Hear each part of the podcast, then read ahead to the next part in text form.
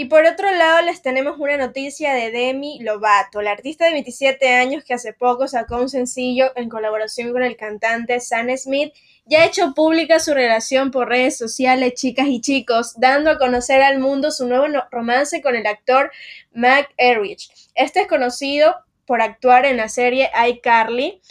Eh, él ha ya ha subido muchas fotos con Demi. Demi también ha posteado bastantes cosas en su cuenta de Instagram. Incluso se han ido a Georgia Tree, California, y los fans de Demi le han dado su apoyo y están muy ilusionados por esta relación.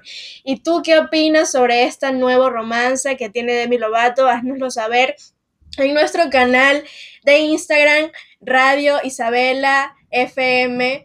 Te esperaremos por ahí para que nos cuentes tu opinión. Vamos a seguir con más música.